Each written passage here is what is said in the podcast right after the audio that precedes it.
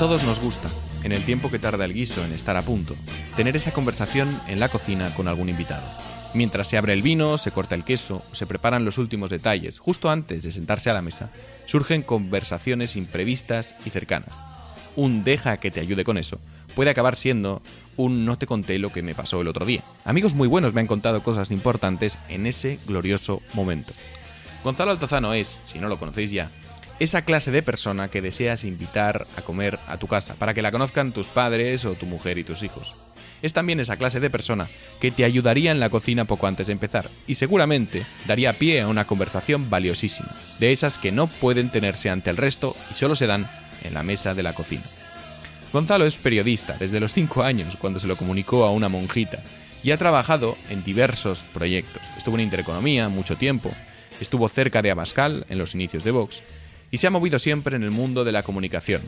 Vosotros le conoceréis por iniciativas tan interesantes como la revista Centinela o su maravilloso podcast La Mesa de la Cocina, donde ha depurado su técnica de la entrevista y ha logrado conversar de una forma totalmente diferente con personajes que muchos, excepto Luis, ya conocíais.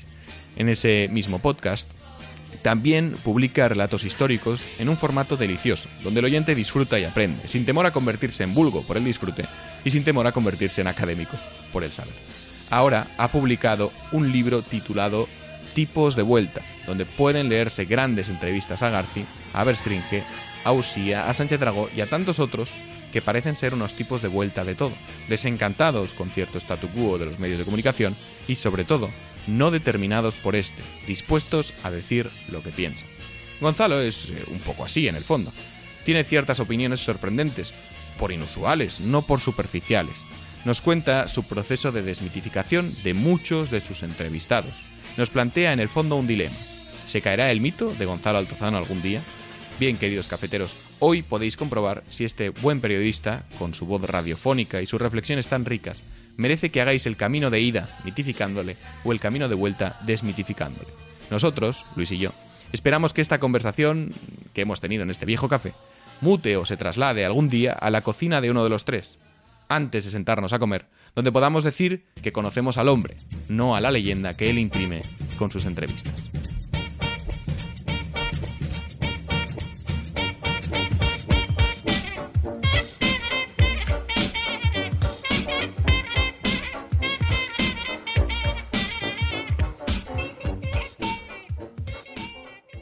Vale, voy a empezar. Estamos aquí con Jaime. ¿Qué tal, Jaime? Hola, ¿qué tal? Muy buenas. Y con Gonzalo Altozano. ¿Cómo estás, Gonzalo? ¿Cómo estáis vosotros? Yo muy bien, encantado de estar con vosotros. Oye, muchísimas gracias por venir. Bueno, te lo acabamos de decir, o sea, somos admiradores, llevamos escuchándote y siguiéndote por Twitter mucho tiempo y nos hace especial ilusión estar contigo. O sea, ya solo tu voz, tu voz es característica del mundo de los podcasts. Pues muchísimas gracias, muchísimas gracias de verdad. Me rejuvenece mucho estar con gente de, de vuestra edad, la verdad. Tan jóvenes, aunque os estáis echando, en la conversación previa que hemos tenido os echabais años, pero yo creo que me estabais engañando. Pero me encanta estar con gente que hace cosas y, y, más jóvenes. Yo siempre he sido el, de todas las reuniones, hasta ahora siempre había sido, de todas las reuniones, todos los grupos de amigos, de todo, siempre había sido el más joven. Y ahora empiezo a no serlo. ¿Pero qué reuniones vas tú, Gonzalo? Pues yo he no, reuniones de, te quiero decir, de, circunstancias de la vida, de trabajos, de, pues no sé, proyectos periodísticos. Siempre era un poco el junior y siempre estaba rodeado de gente más mayor, no, no muchísimo más mayor, aunque también más mayor. Pero de un tiempo a esta parte ya empiezo a, a no ser el más joven de las reuniones sociales, de trabajo, de lo que sea. ¿Y notas un cambio? O sea, ¿esa experiencia te da autoridad o, no, sigues igual? No, no, me da ninguna autoridad. Sí que veo que hay una. No me gusta la palabra mantra, pero hay una un lugar común, ese que habla de la decadencia de las generaciones, que cada vez vamos a peor, pues que no se sostiene.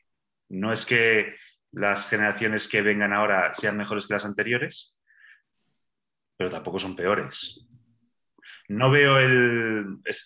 te, haces mayor, o sea, esto os dais cuenta, Luis y Jaime, os hacéis mayores cuando empezáis a recriminar a los que son más jóvenes que vosotros de, bueno, yo es que en nuestra época... Eh, mm, mm, no estábamos todo el día con las pantallitas, no estábamos todo el día con las pantallitas porque no había tantas pantallitas, que si hubiese habido tantas pantallitas como hay ahora hubiésemos estado igual de enganchados. Pero cuando quieres hacer creer a los que son más jóvenes que tú que tu generación es mejor, te estás haciendo mayor. Entonces, y, además no es verdad. Te quiero decir, no sé si sois, la, si sois la generación mejor preparada de la historia, como se dice, pero desde luego aquí no hay una decadencia de la raza, por hablar en términos de Ortega Smith. De la raza en sentido hispánico, no germánico, ¿eh? No quiero atribuir a Ortega Smith ninguna, no, no, no. Querencias germanófilas. Oye, en relación a tu trayectoria profesional, yo tengo mucho interés en, saber cómo, o sea, cuál, era, tu, cuál era tu interés de, cuando eras más joven que ahora, más aún, si, si, cabe, y, te metiste en intereconomía, y, o sea, cuál era tu, tu, vocación o aquello a que te sentiste llamado y cómo se tradujo en intereconomía. Yo, yo siempre quise ser periodista desde pequeño. Hay, siempre que hacemos la biografía nosotros mismos la solemos adornar con algún detalle pues, de la infancia que determina todo lo demás, pero es que suele ser así. A mí, en casa de mi abuela, en Jerez de la Frontera, me acuerdo que mi, abuela era una señora muy era una gran señora y era muy caritativa y siempre estaban llamando, tenía una casa muy bonita, y llamaban pobres a la puerta y monjitas que cuidaban de los pobres pidiendo limosna porque sabían que siempre se iban con una limosna en el bolsillo. Y me acuerdo que unas monjitas vinieron a pedir dinero, yo debía tener cinco años, y, me preguntaron a mí y a mi hermano Fernando, ¿tú qué quieres ser de mayor? ¿Qué quieres ser de mayores? Y no sé lo que dijo mi hermano, yo dije que quería ser periodista con cinco años. Yo creo que había visto una de estas pelis americanas en los que los periodistas llevaban unos gorros y como una libreta encajada en el gorro, siempre estaban tomando nota, y dije que quería ser periodista. Y me dijeron, ah, pues qué casualidad, te hemos traído una libretita para que seas periodista. Y me regalaron una libretita. Y ha sido la vocación a la que más fiel he sido, porque entre medias, desde que quise serlo, lo formulé por primera vez hasta que lo sí, hasta que lo fui, pues quise ser de todo. Mm, además hubo una época, mm, pues no sé, con 10, 12 años que quería ser todo, cada día quería ser una cosa distinta. Estudié Derecho, fue un gran error, alguien me dijo que la carrera de periodismo era muy floja, y es verdad, debe ser verdad, estudié Derecho, que fue un suplicio, y... ¿Pero no te ha servido el derecho? No, no, me ha servido para, nada. No me ha servido para nada. Me ha servido para una cosa, mm, me alegré de haber acabado la carrera porque si no hubiese acabado la carrera, si la hubiese dejado a medio hacer, probablemente me estaría torturando ahora diciendo, ojo, si yo hubiese acabado la carrera ahora sería, estaría montado en el dólar o cosas así, lo cual no es cierto. Acabé la carrera y no estoy montado en el dólar, pero por lo menos me he quitado el estar todo el día fustigándome con qué habría sido de mi vida si hubiese acabado la carrera. No me sirvió para nada el derecho. Los primeros años le puse muchas ganas y hubo un curso, yo creo que era tercero, que fui a comprar los libros de texto a Marcial Pons, que es una librería especializada en literatura jurídica. A mí me gustan mucho las librerías. Yo voy a un país, por ejemplo, os pongo como ejemplo, voy al Cairo en Egipto y veo una librería con libros escritos en árabe, de los que no entiendo una sola palabra, y entro a la librería y me quedo un buen rato viendo libros porque me encantan. Pues aquella vez en Marcial Post me puse malo entre tanta literatura jurídica y supe que no era lo mío. Me hice un esfuerzo para acabar la carrera. Y luego conseguí entrar en Intereconomía por mediación de un amigo, Miguel Aranguren, y, y esa fue mi auténtica carrera de periodismo. En, eh, era, era, como la legión intereconomía y cualquiera, no, te preguntaban de dónde venías, como la legión extranjera, podías haber, cometido, un crimen que no te preguntaban de dónde venías y si le echabas muchas ganas, pues como en la legión podías llegar a comandante. Y fue, fue muy buena escuela, estuve nueve años ahí, fueron años muy felices. Y también el último año muy duro, pero la vida es como la mil y que al final solamente te acuerdas de lo bueno. Entonces, incluso del, único año, del último año, que fueron año en el que se acumularon los impagos, pues guardo un gratísimo recuerdo. Y aprendí mucho, fue mi auténtica escuela de periodismo. Estoy muy agradecido a Julia Ariza. ¿Qué, qué pasó con Intereconomía? Pasaron varias cosas, y según quien te las cuente. Pasó pues, una crisis que afectó a una crisis mundial que afectó a todo tipo de empresas unos políticos que dejaron de pagar favores, como era el Partido Popular, hasta donde yo sé. Supongo que hubo, aunque no guste a los responsables, y lo digo con mucho cariño sin recriminar, hubo una, en algunos aspectos una gestión deficiente, que entonces no nos quejábamos los trabajadores porque cobrábamos muy bien y estábamos, trabajábamos en Castellana 36-38, que era el metro cuadrado más caro de Madrid. Bueno, pasaron, muchas cosas. Pasaron muchas cosas que es una empresa que entró de un día para otro casi, entró en Barrena y fue un verano, no me acuerdo si fue el del 12 o el del 13, que empezaron los impagos que se fueron acumulando, se sucedieron los ERTES y fue una época dura. Fue, un cúmulo de, de circunstancias. No, no, no, las conozco en profundidad, las padecí como todos los que estuvimos ahí, con gran dolor, porque era una empresa a la que yo quise mucho y sigo queriendo mucho pero no fue fácil. Y fue un cúmulo de circunstancias. Mm, las que os he dicho, el poder político entonces, que era el Partido Popular, mira para otro lado, ayuda a otros grupos mediáticos. El modelo empresarial se supongo que no era sostenible o publicitariamente no era sostenible. Mm, una gestión, bueno, pues no sé si era la más correcta. Un cúmulo de circunstancias.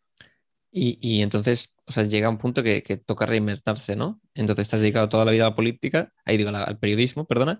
Sí. Y, intereconomía, bueno, la, política sin responsabilidad, ¿no? Que dice, eh, ¿cómo se llama? El director del español actualmente. Pedro J. Pedro J. Ramírez, sí. Bueno, en política tuve mis pinitos. Yo estuve en los comienzos de Vox, ¿eh? Muy en la sombra al lado de Santiago Abascal. Cierto, cierto. De esto quería preguntarte también. Todo, lo que, todo, lo que, queráis, os contaré intimidades de Santiago Abascal Conde, que a él no le gusta que cuenten. eres amigo desde hace, bueno, leí un tuit que, decías, eres amigo desde hace 15 años. Pues desde, desde 2004 yo era, tenemos la misma edad, nacimos en el mismo año, en el 76, y yo a Santi le seguía mucho cuando yo estudiaba la carrera que era la época en la que ETA empieza lo, que llamaban la socialización del dolor, ¿no? que es vamos a matar no solamente a uniformados, vamos a matar también a concejales, periodistas, para socializar el dolor. Esta, esta estrategia parte de una ponencia de un líder de Ribatasuna que se llamaba Rufi Echeverría, o Echevarría. Y, es cuando empiezan a matar a, a concejales del PP y a dirigentes del PP. Empiezan con Gregorio Ordóñez en el 94 y siguen Miguel Ángel Blanco, eh, eh, y, una serie de ellos más. Y había un, muchachito que era el presidente de las nuevas generaciones del Partido Popular, que salía de vez en cuando en el telediario, y era Santiago Abascal. Y yo le admiraba horrores. Era la, mayor épica que se podía concebir en la España de entonces, era ser militante del Partido Popular en el País Vasco. Y ya si eras joven, pues se engrandecía la leyenda le seguí mucho y el periodismo, una de las cosas que te permite el periodismo es poder entrevistar a, tus, a los que han sido tus referentes, tus héroes, tus ídolos. Yo antes en la carrera había trabajado como en una correduría de seguros y reaseguros y creedme que no se te abría ninguna puerta vendiendo seguros, pero cuando dices que eres periodista y que quieres entrevistar a la gente, se te abren muchas puertas. En 2005 Abascal publica un libro que era La farsa de la autodeterminación, yo le hago una entrevista, el tío estaba en promoción y congeniamos enseguida. ¿Qué pasa? Que cuando conoces a un héroe a un referente, pues lo más probable es que termine que deje de ser tu héroe, ¿no? porque le conoces en persona y ves sus pequeñas miserias, pero se convierte en algo mejor que un héroe, en muchos casos, que es, es en tu amigo.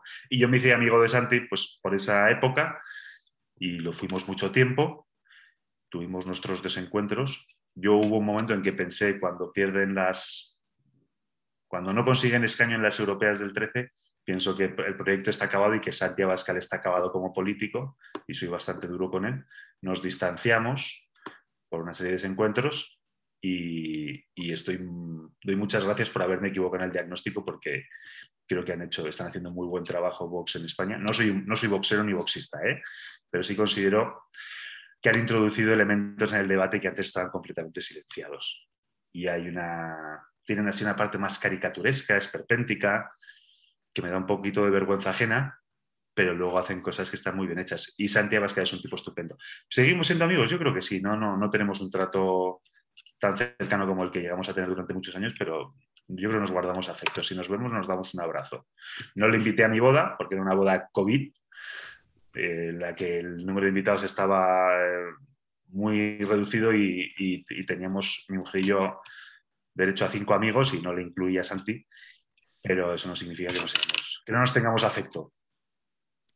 Me gustaría tener un momento en una cosa que has comentado respecto a que cuando entrevistas a alguien, por lo general, eh, sobre todo cuando es un referente, muchas veces se desmitifica o, resulta pues, pues un poco decepcionante. Eso es una cosa que comentas también con el podcast que grabaste con Fernando Díaz Villanueva y, me parecía especialmente interesante esta idea, ¿no? Es la idea de, de, de te has dedicado al periodismo y muchas veces has entrevistado a gente y te has dado cuenta de que no sé si hasta qué punto vale la pena entrevistar a estas personas o conocerlos? Entrevistar, entrevistar a gente merece siempre la pena. Lo que quizás no merezca la pena siempre eh, sea tener, mitificar a la gente. Es una tendencia a la que yo pues, propendí mucho cuando era joven y luego cuando te vas, vas cumpliendo años, vas cumpliendo trienios, tiendes menos a mitificar a la gente y la vas poniendo en su justa medida. Entrevistar a la gente siempre es interesante, siempre que sea gente interesante que hay mucha gente interesante, por cierto. ¿eh? Y lo que no es tan interesante es hacerte ilusiones con la gente. Lo que no significa tampoco convertirte en un cínico, sino saber que la gente es gente y que un referente tuyo de, pues, tus años más jóvenes, pues cuando lo conoces a lo mejor conoces sus miserias o, una vez que ya lo has conocido te, interesa, te empieza a interesar menos, ¿no? O al contrario, sucede que, pues, que una persona que se admira mucho de pronto ves que te llama por teléfono y dices, joder, y si ya este tío admiraba mucho y ahora mm, tenemos un trato de tú a tú y quedamos incluso a, comer y, se puede decir también que somos amigos, ¿no? No hay que hacer ilusiones, ni con la gente ni con las cosas. Y ni, tampoco hay que ser un cínico ni un desencantado. Hay que poner las cosas y las personas en su justa medida, creo yo. Eso es una de las cosas buenas de cumplir años, que cumplir años eh, tiene muy mala prensa, pero oye, tiene un montón de cosas buenas y una de ellas es la madurez. ¿Cuántos referentes has desmitificado. un poco, no, sin decir nombres, espero. No, te puedo decir, puedo, decir, puedo decir nombres si queréis. Yo admiraba mucho, por ejemplo, a Alejo Vidal Cuadras, que me parece un tipo brillante. Me parece brillante, me parece uno, un político imaginativo, ingenioso, rápido, y yo creo que de jovencito le admiraba mucho por esas cosas. Le traté luego y, no te digo que no sea un tipo al que no le des el, tu código PIN de tu tarjeta de crédito. Realmente eso no se lo darías casi a nadie, salvo a tu mujer, ¿no? Y no, no digo que Alejo no sea de fiar. Pero ves cosas en él, pues unos cambios de humor con la gente, puede ser encantador y puede ser el tipo luego más insoportable. Conmigo no ha sido tan insoportable, pero yo he visto que ha sido insoportable con gente. Y, bueno, tampoco es que te cause una... Tampoco estos personajes a los que eran tus referentes, cuando te caes una, una, decepción, que no es, tanto una decepción como un, como choque con la realidad, ¿no? Luego no vas llorando por las esquinas ni abrazado a las farolas, ¿eh? Sigues haciendo tu vida tan tranquilo y, ya has colocado a esa persona pues, en el sitio en el que la tienes que colocar. Digo lo de Cuadras, digo, puedo decir cualquier otro, ¿no? Sánchez Dragó yo también le admiré mucho y de Sánchez Dragó cuando le conoces o le tratas, te das cuenta de que, todo, de que se ha construido un personaje perfecto y que todo lo que dice no es que no sea la mitad de la mitad de la mitad, es que es, no, es casi nada. No le gustan tanto las mujeres como dice, probablemente le gusten, pero no es tan mujeriego, ni ha experimentado tanto con las drogas. Esto último me lo dijo Antonio Escotado, me decía que Dragó era un tío muy cobarde con las drogas, que es que no se atrevía casi ni a fumarse un porro. Que no es que estés obligado a fumarte un porro, pero tampoco vayas por ahí diciendo que lo has probado todo. Entiéndeme. A mí lo de Sánchez Drago que me, que me impacta de, las entrevistas, de, justo del libro este Tipos de Vuelta que acabas de publicar, es el momento que habla del suicidio como, como que se lo toma en serio, o sea, la posibilidad de suicidarse. Es interesante entrevistarle como personaje. Yo no veo que Sánchez Dragó se suicide. Creo que se tiene muy alta estima y, y lo, parece que estoy aquí despellejando al hombre. Es un tipo encantador y tiene una cosa buenísima de la que él quizás no presume tanto, es lo de dime de qué presumes y te diré de qué careces, pues dime de qué no presumes y te diré de qué excedes, ¿no? Es un tipo, es un profesional como la copa de un pino. A sus ochenta y tantos años, esto creo que se lo contaba el otro día Villanueva en la entrevista, es un tío que se prepara las intervenciones públicas a conciencia, que se escribe las conferencias. En España tendemos mucho a improvisar, o se tiende mucho a improvisar, a creernos, a confiar demasiado en una genialidad que muchas veces no tenemos y, las cosas hay que trabajarlas. Y Sánchez Dragó tiene una cosa que a mí me maravilla y que me admira y que es una cosa que no solamente no me ha decepcionado, sino que después de tratarle he aprendido a admirar en él, que es la profesionalidad. Que no, que no abunda mucho, pero él la tiene y en grado, en grado excelente. Y a mí, al llegar a su edad, si llego a su edad, me gustaría en eso parecerme a Fernando Sánchez Drago.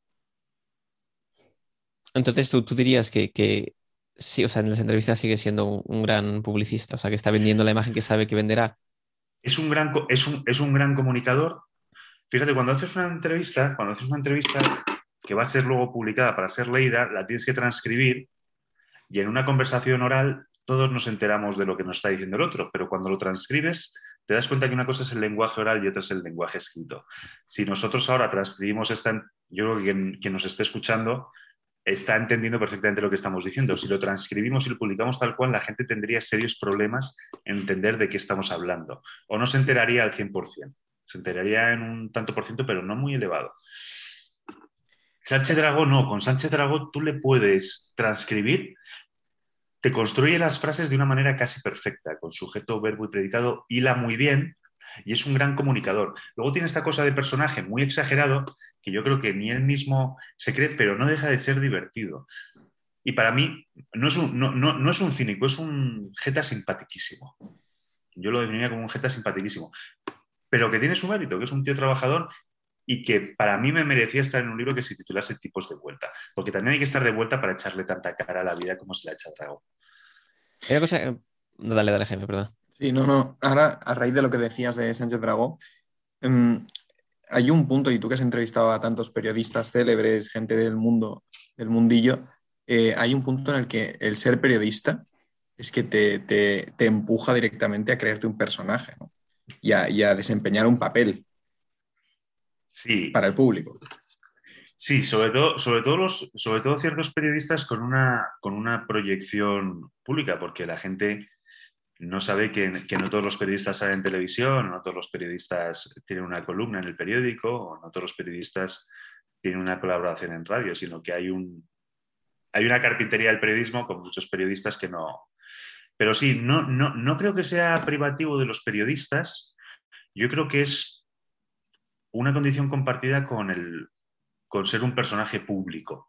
Y ahora las redes sociales convierten personajes públicos a casi cualquiera, ¿no? O sea, cualquiera podemos ser un personaje con un mínimo de, seguidores que tengas en redes sociales, ya eres un personaje público para esas personas.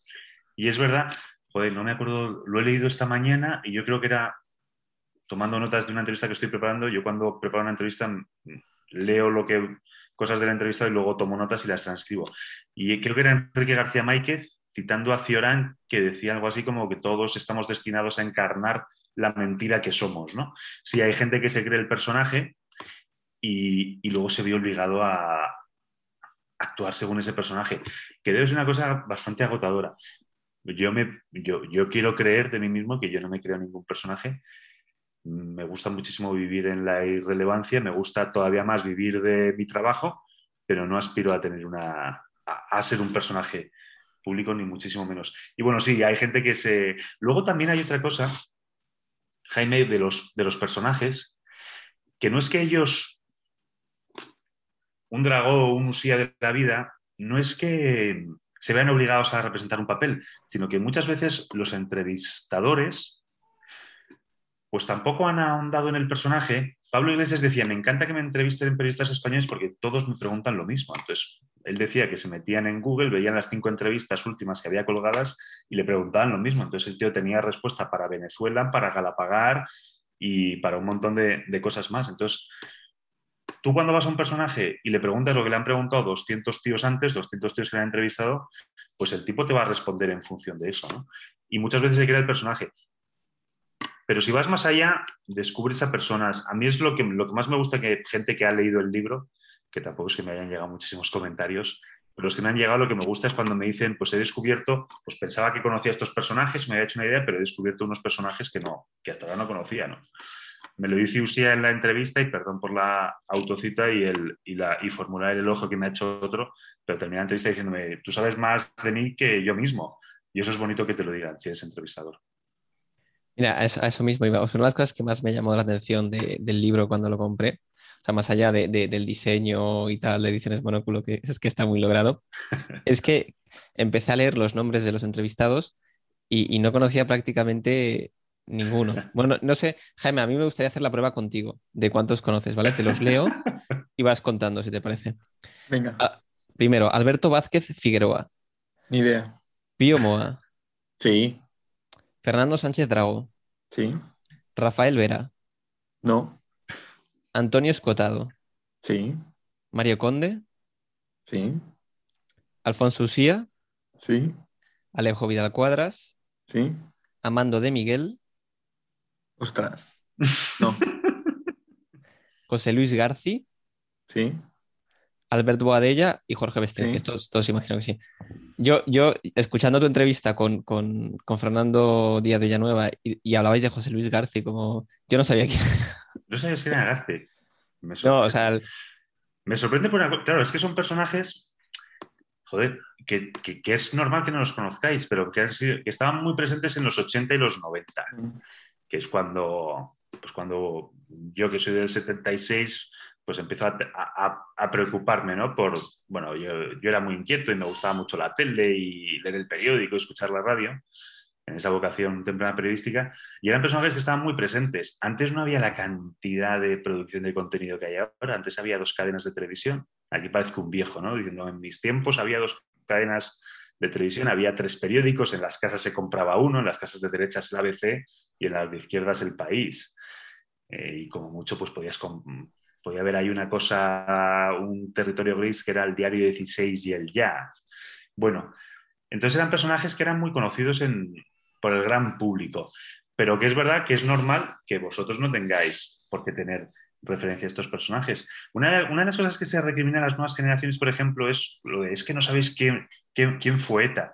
Y a mí me recuerda cuando yo era pequeño que nos decían nuestros mayores, o sea, cuando digo mis mayores hablo de la, de la, generación de los abuelos, ¿no? Es que vosotros no sabéis quién era, casi te lo recriminaban, no mis abuelos, pero esa generación. Es que no sabéis quién fue el maquis, que eran los, los bandoleros después de la guerra civil, que claro, que muchas familias habían vivido aterrorizadas muchos años por el maquis, ¿no? O que no, o el rojo, ¿no? Es que los rojos, claro, te lo decían mm, no como una caricatura, sino como una cosa que habían sufrido. Supongo que en el bando contrario había el mismo, la misma prevención y el mismo temor por los fascistas o los franquistas o los fachas o como los llamaran. Pero uno no tiene por... Es, a, mí, a mí me parece hasta cierto punto sano, y esto habrá que matizarlo de mil maneras, que las nuevas generaciones no sepan quién es. Quién es o sea, no, el, el saber no puede ser acumulativo, de tal manera que, sepa, tengáis, que la gente joven tiene que tener una idea, pero no, no, pero no, no sentirlo como nosotros lo sentimos porque lo vivimos. Es que no es sobre que, todo es que cuando- viviéramos amenazados, pero joder, en Madrid eh, no era raro levantarte por un pepinazo, vamos. Yo me acuerdo de dos muy sonados, nunca mejor dicho. Pero sobre todo cuando es una, una generación que se lo reprocha a la siguiente y es algo que ya la siguiente no está viviendo, la culpa es de esa generación que se lo reprocha, que no se lo ha transmitido, que no ha sabido transmitírselo. O, o- o- sí, O- si es que era eso, importante transmitirlo. o lo han transmitido, pero es que tampoco puedes estar.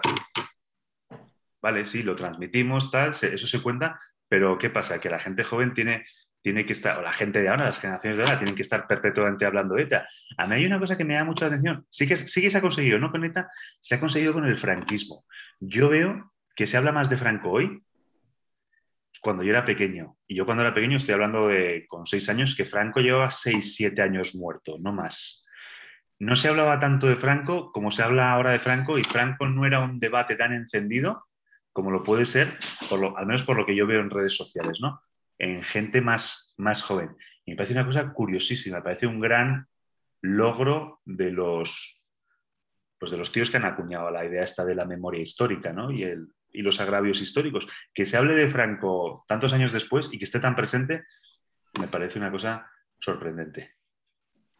De hecho, sa- sale justamente esto en una de las entrevistas, ¿no? Que ya no caigo quién, pero unos entrevistados dice que, que su padre era del bando perdedor y nunca trataba el tema de... Yo era Garci precisamente a quien no conocías tú, Luis. Es que te a ten- he tenido que ir buscándolos en Wikipedia. Sí que ya te acuerdas, vale. Sé que Luis, al cancela principio- cualquier posible entrevista a García en algún momento.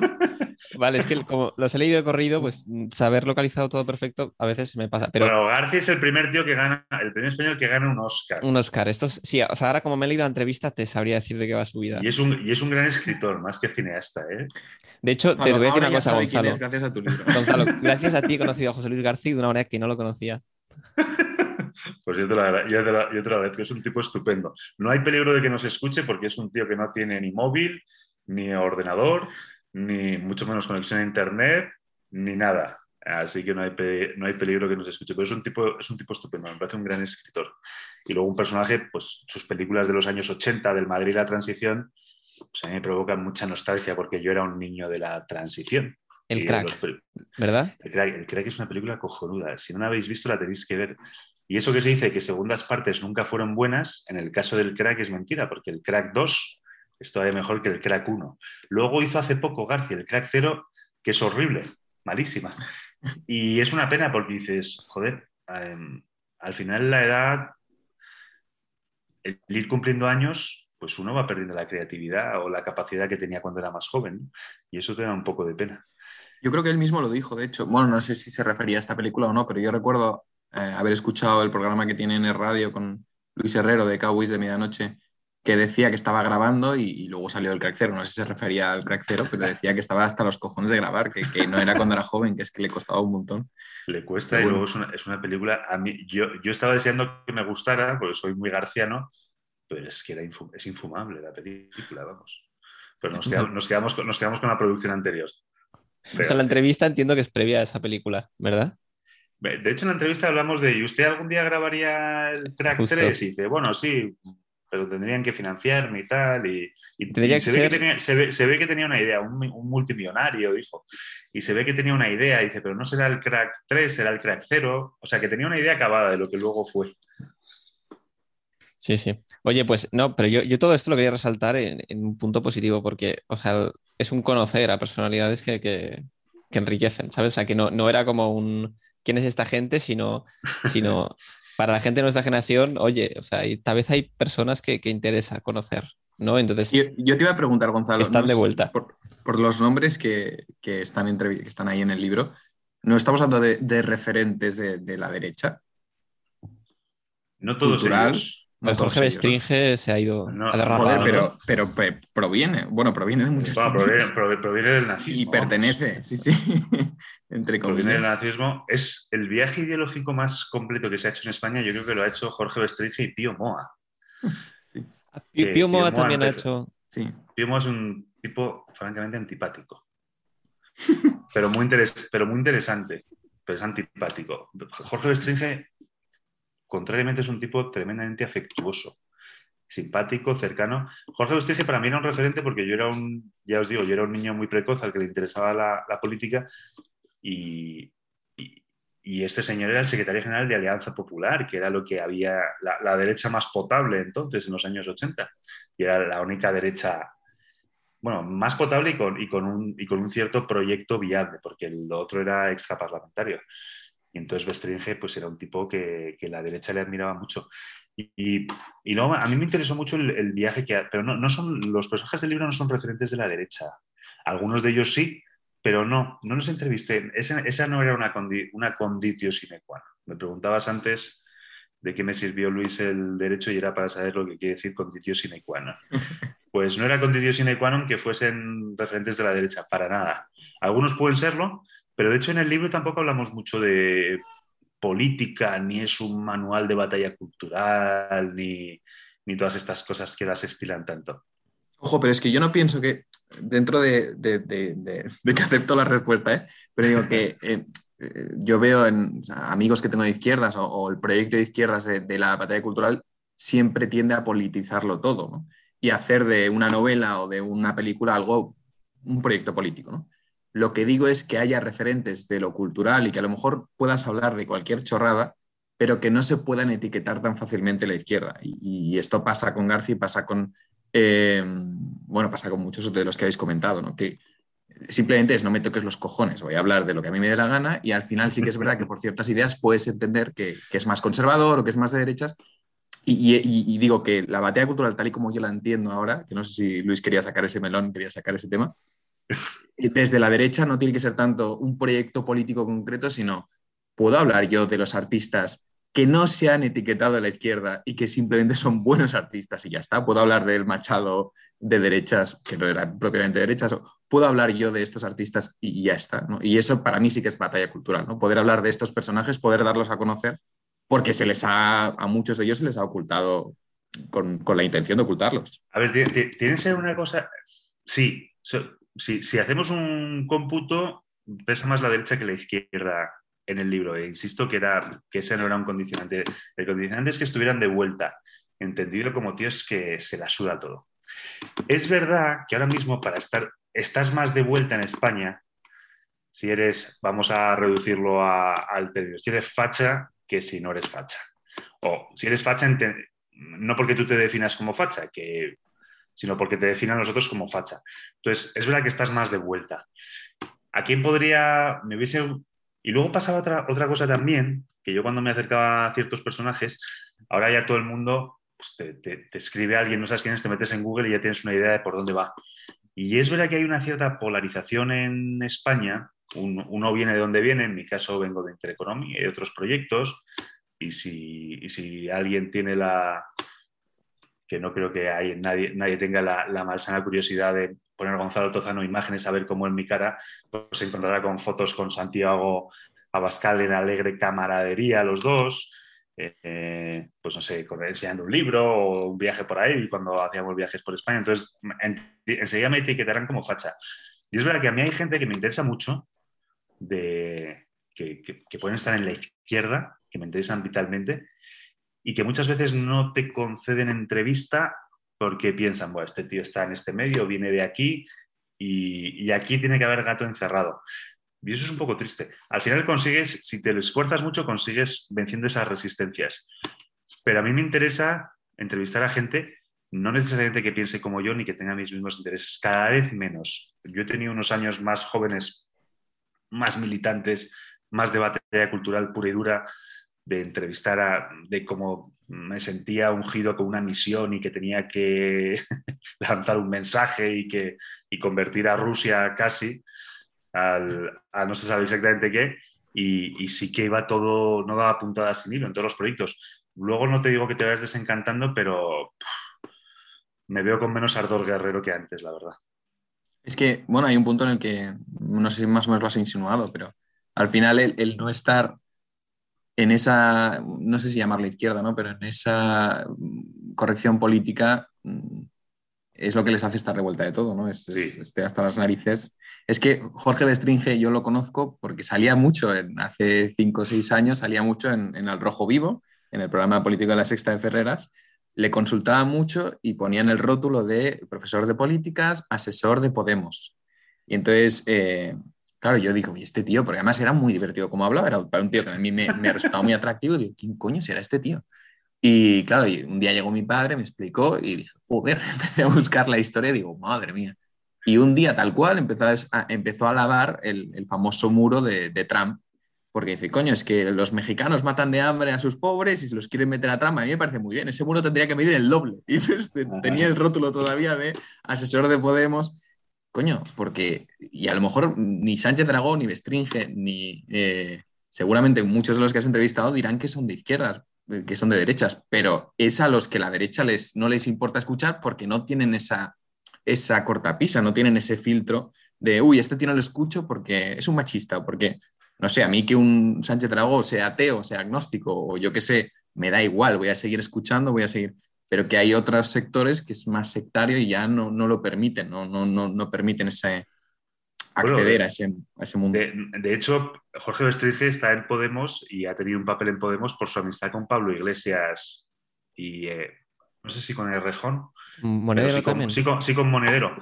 Pero hay un meeting de, las primeras, de la primera campaña, de la del 14, que es, es un meeting que estaba Luego se han, hecho muchos, muchos vídeos parodia cuando dice Pablo Iglesias, no me gustan esos políticos que buscan el aplauso fácil y termina de decirlo y todo el mundo se pone a aplaudirle.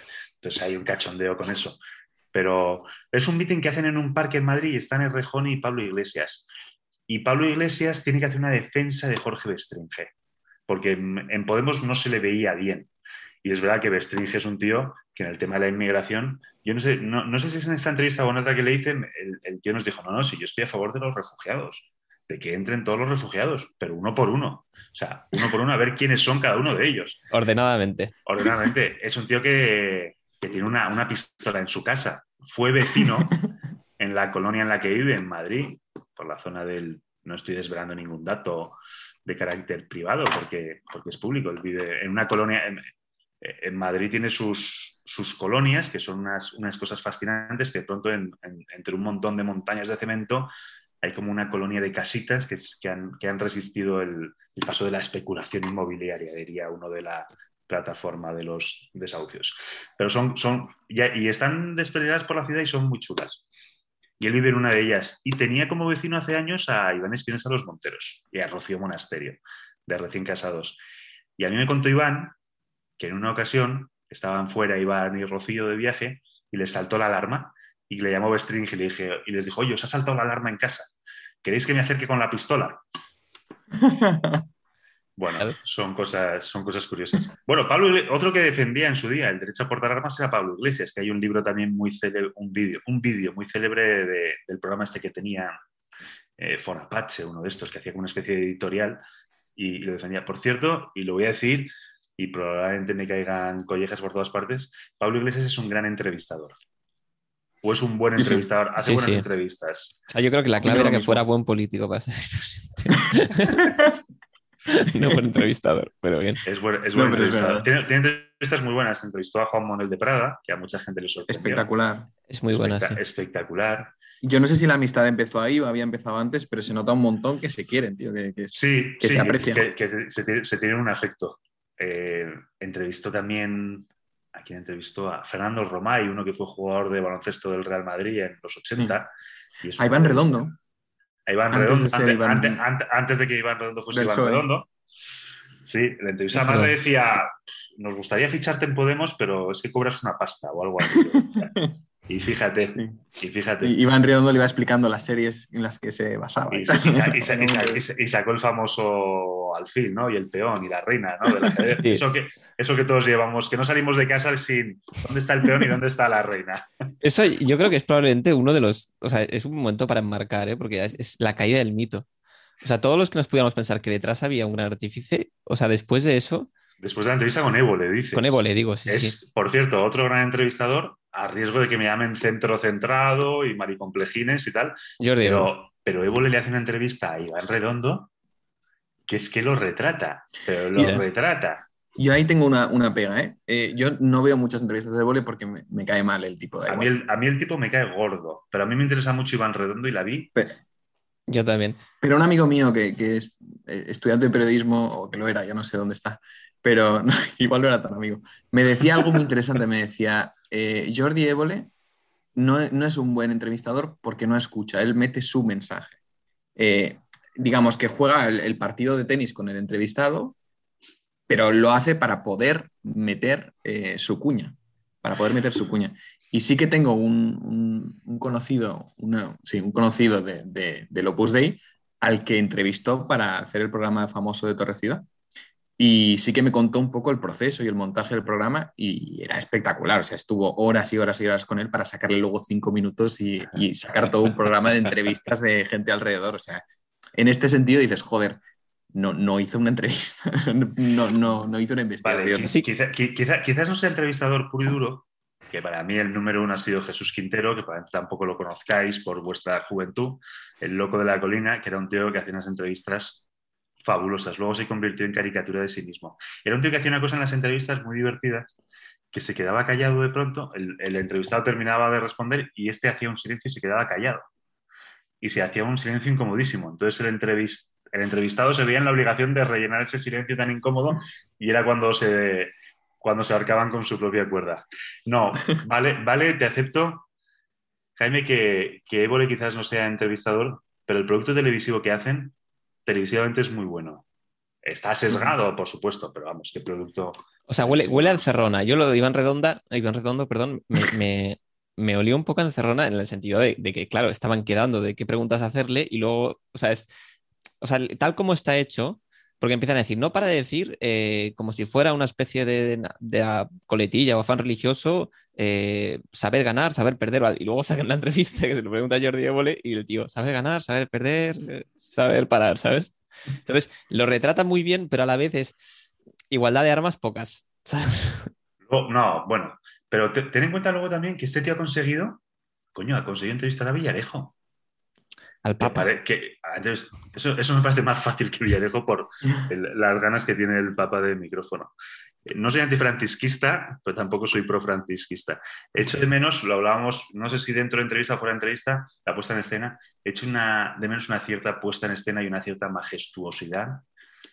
Y, y, no seré yo quien niegue la sucesión apostólica y que diga que este papa no es papa o que la sede de Pedro está vacante y todas estas gilipolleces que, que dicen algunos. Pero, coño, echo de menos a, un Benedicto. Desde el punto de vista casi formal, te diría que, oye, que la forma eh, tiene mucho de fondo, ¿no? Esa frase que, de McLuhan del medio es el, mensaje que a mí me ha, eh, he tardado muchos años en entender qué coño quería decir y creo que ya lo voy entendiendo. El medio es el mensaje. la importancia del escenario, de la puesta en escena, de la majestuosidad, del misterio. Yo creo que un papa y esto no fue Benedicto, no fue Francisco, fue Benedicto. El Papa no puede tener cuenta en Twitter, tío. Creo que no puede tener cuenta en Twitter. Pero esto se lo abrió Francisco, me parece, ¿eh? la cuenta de Twitter. No, no, no. O sea, la, abrió Benedicto y la abrió un, tío, un, numerario. ¿Cómo se llama? Entrala, Gustavo Entrala, o no sé qué. Un tipo del típico gurú de estos de los medios y, y bueno, le abrió una cuenta de Twitter y hay una famosa imagen de Benedicto dándole al, al pajarito para lanzar el primer tweet, que yo creo que lo lanzó y se olvidó, se lo debía llevar a alguien. Y... Pero bueno, no, que os decía de, de Évole, coño, que el ha conseguido... Villarejo. Villarejo, que es muy difícil. Me estoy leyendo un libro de Villarejo ahora, que lo tengo aquí enfrente. Son 700 páginas, lo han escrito un periodista y un detective, y te cuentan todo lo de Villarejo. Villarejo es un personaje fascinante en la historia de España. Está en todos los fregados. No hemos tenido noticia de él hasta hace poco, el gran público, pero hasta en todos, hasta en todo, desde la muerte de Franco hasta hoy, hasta en todos los, los líos. Un tipo, lees el libro y es un tipo, digo que es fascinante, pero es repugnante también, que no... no ¿Puedes recomendar este libro? Se llama La España inventada, lo llevo ni por... Mm, lo llevo, debo llevar un tercio y es muy interesante. Y, te cuenta muy bien la historia de este tipo y, está, está, está, muy bien documentado y muy bien hecho. A mí me gusta mucho leer sobre casos de corrupción y me gusta leer sobre, sobre villanos. Me santifican más que las vidas de santos. Tú la vida de santos la lees y dices, este tío macho ya con siete años le hablaba a los pajaritos y, hacía milagros y entonces no te ves reflejada en el santo.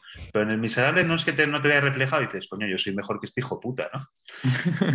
Entonces te, ayuda a ser mejor. Y luego cuando te pintan, luego me he leído otro también hablando de corrupción, que se llama la, la, ciudad de la euforia sobre la corrupción del PP en, en Valencia, que es de un periodista del mundo, es Rodrigo Terrasa, que le quiero entrevistar, que es, es un espectáculo porno. El de, el, de, la corrupción política es un espectáculo cuando entras en el detalle y da igual el partido, da igual el 3% de CIO en Cataluña, los seres en Andalucía o el, o el PP en Valencia, es, es, un espectáculo pornográfico y sórdido.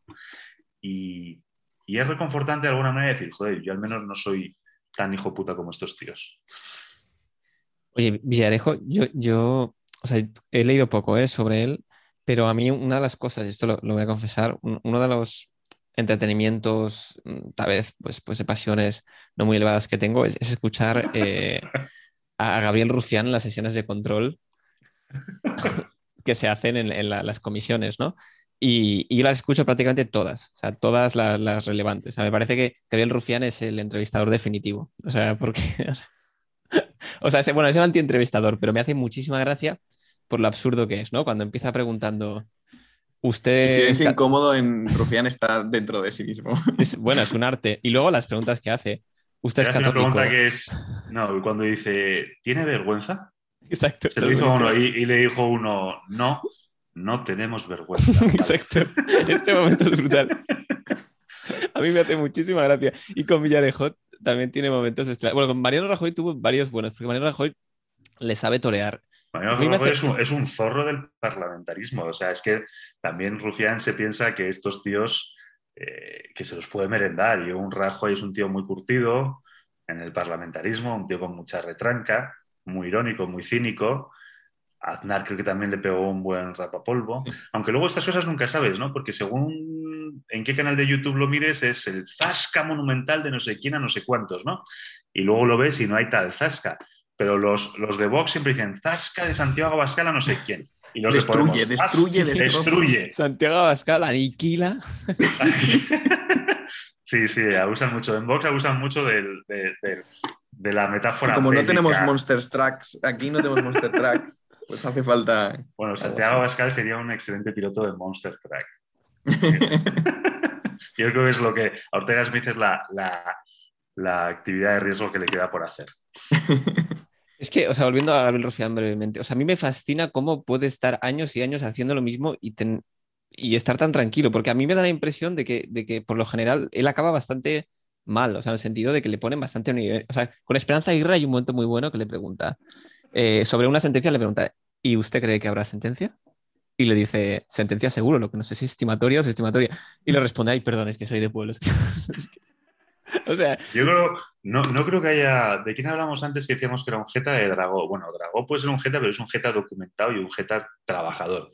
Rufián es el, para mí es el gran jeta de la política española. Yo creo que es un vago redomado, un tío que no ha leído un libro en su vida, que, ha, que encontró, como dicen ahora, una ventana de oportunidad en el independentismo para vivir muy bien. Y me parece un gran jeta, me parece un personaje que se estudiará dentro de unos años lo que no sabría es compararos con otro personaje del pasado de la historia reciente de España, ¿no? Alguno de la Segunda República. No sé, yo creo que quedará diluido, pero luego también tiene un programa de entrevistas, ¿no? La Fábrica, donde, ha entrevistado a, me sorprendió mucho a Girauta, le entrevistó y en unos términos muy amistosos. Y entrevistó también a Arcadi Espada y ha entrevistado a, a, a, este de la COPE de los deportes, que estuvo también en Tabarnia, Wash, ¿no? Tomás Wash uno que estuvo en Tabarnia al principio. Bueno, sí. el tipo tiene una cierta... Fijaos que os digo, no, no me extrañaría nada que Rufián acabase en el españolismo. Siempre que le hagan una oferta económica lo suficientemente sustanciosa. Estoy convencido. No, por, sí, sí. no tanto por convicción, yo creo que no se lo cree. Lo de ahora no se lo cree. Y, y que, oye, que si... No, me extrañaría nada que acabase de director, que ya sería la coña, pero que acabase el director del Instituto Cervantes en, en Abu Dhabi. Podría ser. Oye, para, para, finalizar, que tampoco tenemos que quitar demasiado tiempo. Eh, tengo, yo tengo, tenía dos preguntas más en el tintero que hacerte. Entonces, una es eh, el momento en que te toca reinvertar, reinvertar, reinventarte, perdona, en, sí. cuando Intereconomía se va abajo. Sí. ¿Cómo, cómo, cómo vives ese momento? Y, y, Pues lo vivo, con, lo vivo muy, muy, traumáticamente. Yo voy mucho en Madrid con mi mujer, vamos a un sitio que, se llama, que está en el río Manzanares, que se llama Oscar Pata Negra y compañía. Y yo siempre le digo a mi mujer, aquí podemos, puedes venir tú aquí con unos leggings, un abrigo de visón y unos tacones, o sea, muy hortera, y no te va a mirar nunca nadie. Pues es el típico sitio donde no te encuentras a nadie, no conoces a nadie y, y nos gusta mucho. Pues, y, los camareros tienen todos una camiseta que pone en el dorso pone, en, en, en, la espalda pone, reinvéntate tú. Y eso me encanta, reinvéntate tú. Sí, pero, pero sí que estamos obligados a, a, reinventarnos. Pues lo vi con, a mí se me cae un mundo entero, que es cuando se cae la intereconomía que yo, que yo conocí, donde estuve nueve años muy bien. Y, y yo que tenía 37, 36 años, 38, no me acuerdo, 38 años a lo mejor pero vi que había gente más mayor que yo que había estado conmigo en Intereconomía, que habían estado viviendo muy bien, muy cómodamente, y que aquello se cae y no encontraron y no han encontrado todavía acomodo. Un drama. Y, y, me di cuenta, bueno, pues que en ese, en ese hábitat, en ese microclima que era Intereconomía, no por ser Intereconomía era microclima, sino que todas las empresas, la sociedad está hecha de, microclimas ¿no? y de micromundos. Pues que yo estaba muy bien considerado y tal, pero que fuera de eso, coño, que no, que no sabía hacer muchas cosas con mis manos.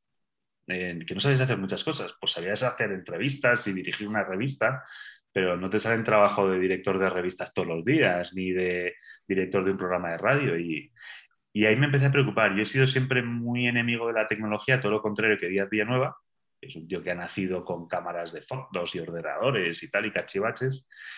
Pero sí que me di cuenta de que si yo quería sobrevivir en el periodismo, tenía que adquirir cuantos mayores conocimientos técnicos, mejor.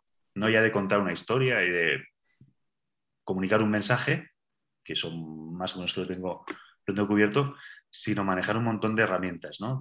Pues, desde redes sociales a edición de vídeo, audio, cosas así. Y en esas estoy, estoy en, ahora estoy en un proyecto que es 7NN, pero no dejo de hacer cositas por ahí los ratos que tengo libre, porque yo tengo ese pánico de intereconomía de, de tener un único pagador, ¿no? O de ser dependiente de un único pagador por si luego las cosas van mal, que te quedes desactualizado y ya una cierta edad. Yo ahora tengo 45 pero me, considero que estoy mejor preparado que, entonces. ¿no? Bueno, ser lo que dice Taleb, ¿no? al que, del que me habla mucho día a día nueva y al que no he leído nada más allá de frases sueltas, pero lo tengo pendiente, pues tener opciones en la vida, tener la opcionabilidad, creo que habla el, el ser antifrágil. Cuantas más herramientas manejes, mejor. Y de esa manera me reinventé. Entonces empecé a hacer lo del podcast y, me puse por mi cuenta y, eh, y y de pronto me veía al teléfono pues llamando a gente, ofreciendo mis servicios a empresas y tal, y coño, eh, pues, pues bien, no me, no, me ha, no, me ha, no me ha ido mal, puedo, puedo dedicarme a lo que me gusta, echándole muchas horas, pero también como es lo que te gusta, pues, pues son horas que pesan menos.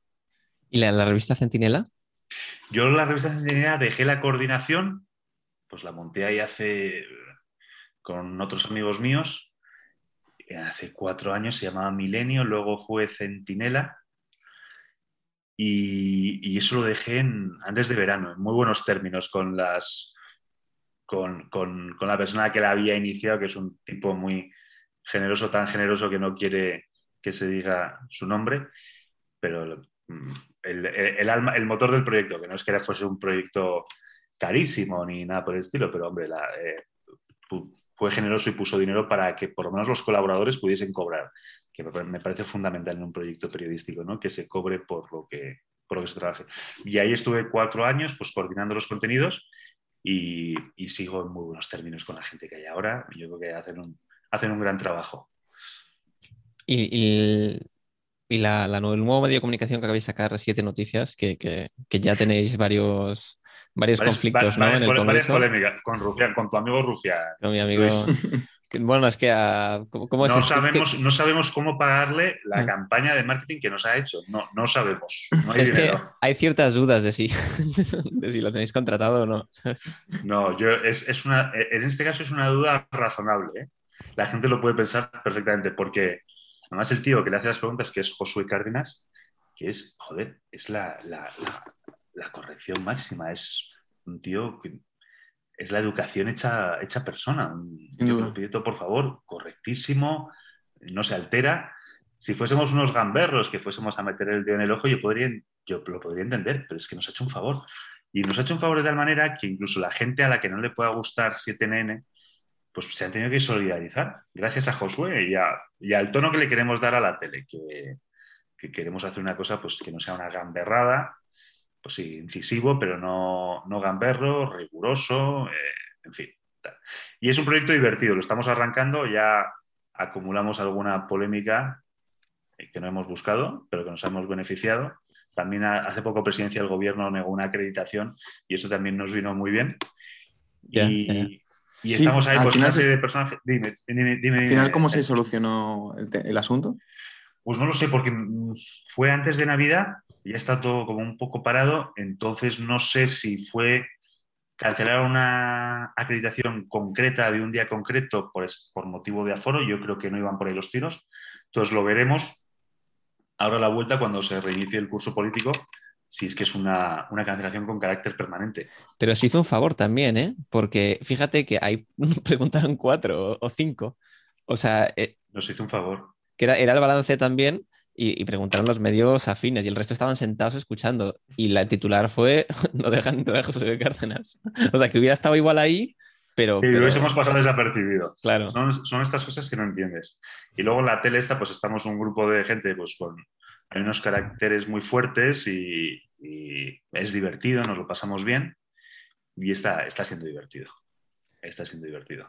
Oye, y para acabar, ¿alguna anecdotilla de periodista de estas que, quieras contar a, tus nietos, a tus hijos? Pues no sé si les hablaré de periodismo, fíjate, tengo un montón.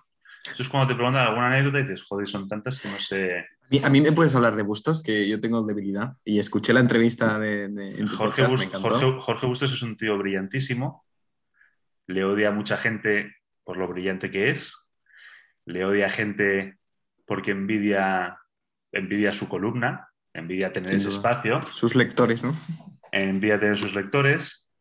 Envidia muchas cosas de, de Jorge Bustos.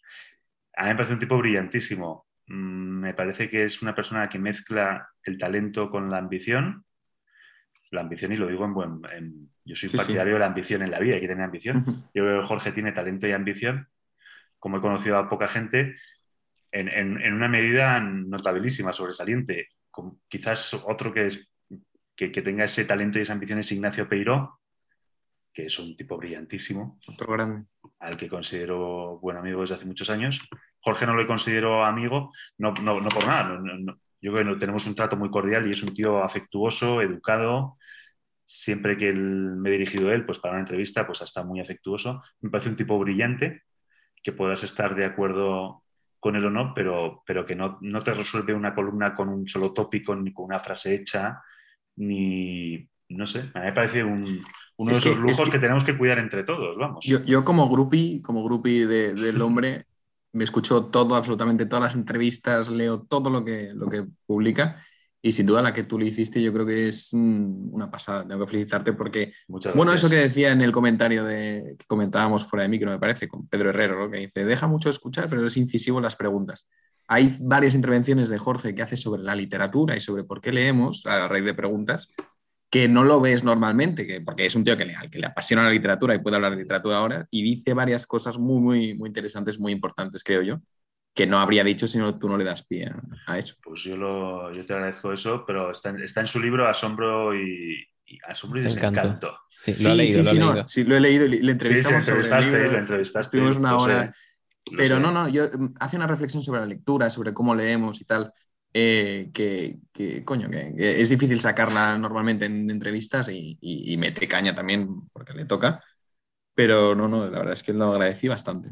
Jorge, es cojonudo, de verdad, es una de esas personas, y hay muchos, y hay una generación muy brillante de columnistas ahora en España. Yo creo que hay una especie de edad de oro, o edad dorada, no vamos a ser tan estupendos. Pero, coño, hay muy, hay muy buenos columnistas en España ahora, en, en distintos periódicos, ¿eh? No... Sí, sí. Joder, y, esta cosa que tenemos de que todo está mal y que vamos a peor, lo que hablábamos al principio, ¿no? Terminamos con lo que empezamos, del, de que la cosa va de, la, la, raza va degenerando y tal, pues coño, tienes un Jorge Bustos, un Hughes en ABC, un Javois en El País. Hay una gente que está haciendo un periodismo cojonudo, ¿no? Y luego nuevas generaciones como vosotros con unos proyectos interesantísimos, coño, eh, Por eso quería preguntarte yo. La cosa está perdida, sí. El tema de los podcasts, ¿cómo lo ves? Porque ves que es una burbuja, ves que no, no va. Veo que, es, veo, que veo que es una burbuja como, la, como fue la burbuja inmobiliaria, ¿no? Que se pinchó, pero eso no significa que la gente deje de vivir en casas. O sea, es una burbuja, está haciendo todo el mundo podcast. El Mundo Today sacó una noticia divertidísima que era para 2022, eh, cada español tendrá cada uno dos podcasts, ¿no? No, me acuerdo, pero era una cosa de esas del mundo today que al final se terminan convirtiendo en realidad. Y, es verdad que todo el mundo está haciendo podcast y tal, pero yo creo que aquí vamos a, vamos a aguantar, y me incluye a mí y os incluye a vosotros, los que de verdad nos gusta esto, los que de verdad nos lo tomamos en serio, los que nos lleva tiempo, nos cuesta algo de dinero y hay, hay mucha morralla en el podcast. Y había mucha morralla en los blogs, pero hay cosas muy bien hechas muy bien hechas. Y me parece, me parece que puede convivir perfectamente. Tampoco pienso que esto sea el fin de la radio, ¿no? Y que los podcasters o los youtubers vayan a acabar con la radio y con la televisión. Yo creo que son modelos que van a convivir perfectamente. Joder, yo leo el, mundo y el país todos los días. Me voy alternando. Una, semana me leo el mundo todos los días y otra semana me leo el país. Y voy así alternando. Y coño, son. Lo de lo país nos reímos mucho cuando lo ponemos en Twitter porque ponen alguna noticia chorra, ¿no? De el heteropatriarcado lo país, el país es un periódico como la copa de un pino y el mundo es otro periódico como la copa de un pino. Y en España se hace un periodismo cojonudo. ¿Que no estás de acuerdo? ¿Que hay unos intereses eh, detrás, todo lo que quieras. Eh, pero coño, que se hace muy buen periodismo y se hacen muchas cosas buenas en España. Y, se hacen muy buenos podcasts. Y a mí me parece un fenómeno muy interesante. Joder, yo cuando quería ser periodista, cuando era pequeño, decías, o consigo entrar en una emisora de radio o no voy a poder hacerlo. Ahora lo puedes hacer. Lo puedes hacer desde... Y hay gente que lo está haciendo desde casa. Y hay gente que lo está yendo muy bien. Es el caso de Día Día Nueva, ¿no? Que vive de ello y vive muy bien. Y merecidamente vive muy bien. Y, y Ojano García o... Bueno, hay gente muy interesante y se están haciendo cosas muy interesantes y es una pena que el día tenga 24 horas porque nos limita para leer y escuchar muchísimas cosas que se están haciendo en España que merecen mucho la pena. Ya ves, lo que me estaba dejando es, recomendar el podcast La Mesa de la Cocina. Ah, me parece brutal, me parece brutal. o sea, yo, no sé cuánto tiempo gastas. De hecho, me, pareció bastante interesante ver la comparativa porque mm, comentasteis que fuiste a grabar a, la cueva de, de Díaz Villanueva yo vivía, yo, vivía ahí en la cueva. O sea, ese era mi apartamento de soltero y cuando yo me fui, Día Nueva se lo quedó como estudio de grabación. Entonces, eso pues es, una, es una, la, intrahistoria del asunto. Es un lugar icónico, ¿eh?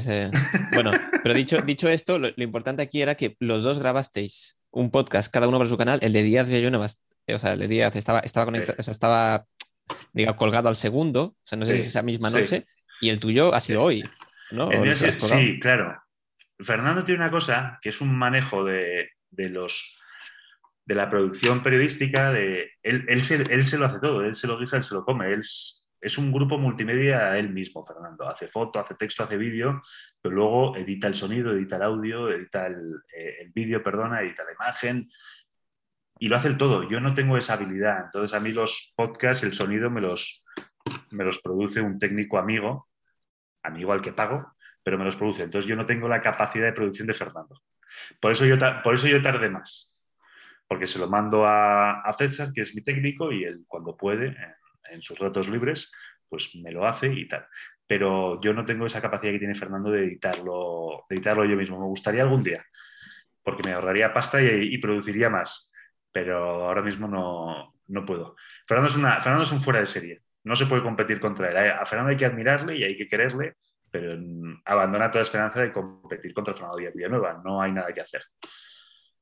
Yo, yo sí, sí, si algún día te interesa, o sea, sé que Fernando te puede ayudar, pero yo también salgo de editar audio. ¿Ah, sí? Así que...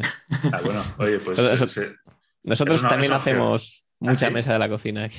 Ah, pues joder, pues eso es, una, es, una, opción, es una opción. O sea, en realidad cuando lo aprendes no es tan complicado, ¿eh? O sea, cuando tienes Audition, sabes los dos truquitos, yo es que, claro, el tío que me. César García, que es mi técnico, es un tío con el que yo trabajo muchos años. Es técnico profesional de radio y es un tío que tiene mi edad, eh, o un poco más, 45, 46 de tener César. Y es un tío que hace dos años hizo un máster en sonido. Coño, pero si tú ya lo tienes que saber todo, tío. ¿Qué haces haciéndote un máster en Pro Tools? Que creo que es un programa que es como la. Entonces, cuando yo me hago la idea de que hay alguien que que sabiendo tanto se sigue formando, digo, esto hay que tratarlo con respeto. De momento yo no me atrevo, pero sí que me gustaría ir soltándome. ¿eh? estoy soltando cosas de vídeo. O sea, el, lo, tuyo es de mucha calidad y se nota muchísimo ¿eh? cuando se escucha. O sea, tanto las entrevistas como los relatos que haces, esos relatos están, muy trabajados, pero muy trabajados. y además la, la, voz que tienes yo creo que es un don, porque tienes una voz... Bueno, pues estoy en clases de locución, ¿eh? También. Sí, en, la cosa esta que te digo de formarme continuamente, voy a clases de locución. Pues quién lo diría, ¿no? Para hacerlo mejor. Por Hagamos el podcast y... Oye, pues mil gracias, ¿eh? Por... gracias a vosotros por aguantarme. Tengo una sensación de soltar unas chatas que va, que va. Hombre, no. Pero habitualmente, habitualmente pregunto y no respondo.